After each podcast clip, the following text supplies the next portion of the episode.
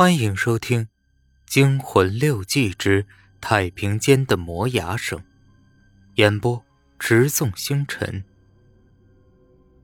的手，莫非？这个念头一浮起，我立刻爬起来，拔腿就往回跑。快要跑到刚进来的门口时，突然一声巨大的厉叫声从前面楼梯中传了过来，这声音。和刚才在顶楼的声音是一模一样，是那只身体有一个巨大窟窿的厉鬼。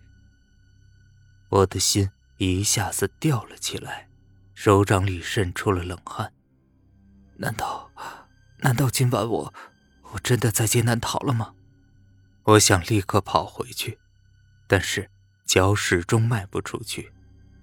万一，万一太平间只有这一个门？那我不是等于自杀吗？那个声音越来越响，非常的清楚。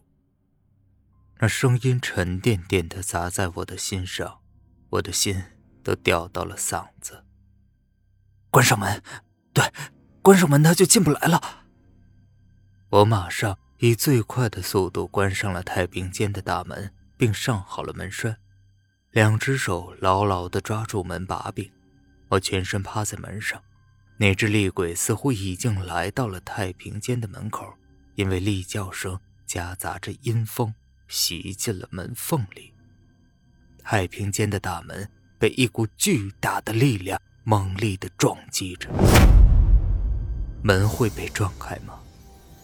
我感觉到自己的力气越来越小，门被撞的也越来越沉，厉叫声。狠狠地砸进门缝，我真的快顶不住。就在我没有力气抵出门的时候，厉叫声突然间随着撞击声一起消失了。难道那只厉鬼放弃了吗？我猜测着，松了手，松了一口气。刚才可真的是凶险，要是我挺不住，早就成了那只厉鬼爪下的亡魂了。谢天谢地。我终于逃过了这一劫。我低着头靠在门上，如释重负的喘着气。忽然间，我听见身后传来一阵窸窸窣窣的响声，脑中立即升起了警觉：身后，身后一定有什么东西。我转过头一看，不由得被看到的情景吓傻了。整个太平间停尸床上的尸体，居然一个个的从床上爬了起来，个个脸上的神情恐怖吓人，被太平间里的冷光一射，竟恐怖的不亚于门外那只厉鬼。我紧紧的靠在门上，愣直着眼睛看着这一切发生在眼前，却无力阻止。虽然太平间里很冷，可我依然全身都在出冷汗。刚才摔伤的肩膀，此时仍在隐隐作痛。我，我该怎么办？在太平间淡蓝色的冷光下，一具具尸体缓慢地朝我靠拢过来。门外有那只厉鬼，门里竟是这群死尸。我该怎么办？冲出去！我暗暗的对自己说着，只有冲出去了，面对一只鬼，说不定我还有希望逃走；但是面对一群鬼，那就是死路一条。我拉开门栓，准备打开门冲出去。忽然间，一股巨大的力量从门外撞了过来，我被这股力量撞飞到死尸群中。胸口一阵剧痛，紧接着喉咙一甜，一口浓血涌了上来。意识在渐渐消退，我似乎听见那只厉鬼带着这群死尸在咀嚼我的身体。医生，我是被你医死的，被你医死的，被你医死。那只厉鬼的声音回荡在整个太平间。我明白了，我彻底明白了。因果，蒋医生，你快醒醒啊！迷迷糊糊间，我似乎听见一男一女的声音在叫我。睁开眼睛，我立刻看到小文和小胡。呃，小文，小胡，你你们没事吧？我醒了过来，看了看周围的环境，这是，这竟是医院大楼的一楼大厅。我马上感觉到了什么，我怎么会在这里？蒋蒋医生，我们要赶快离开这里啊！小胡扶起了我，我看见他少了左手的断臂上仍然在流着血。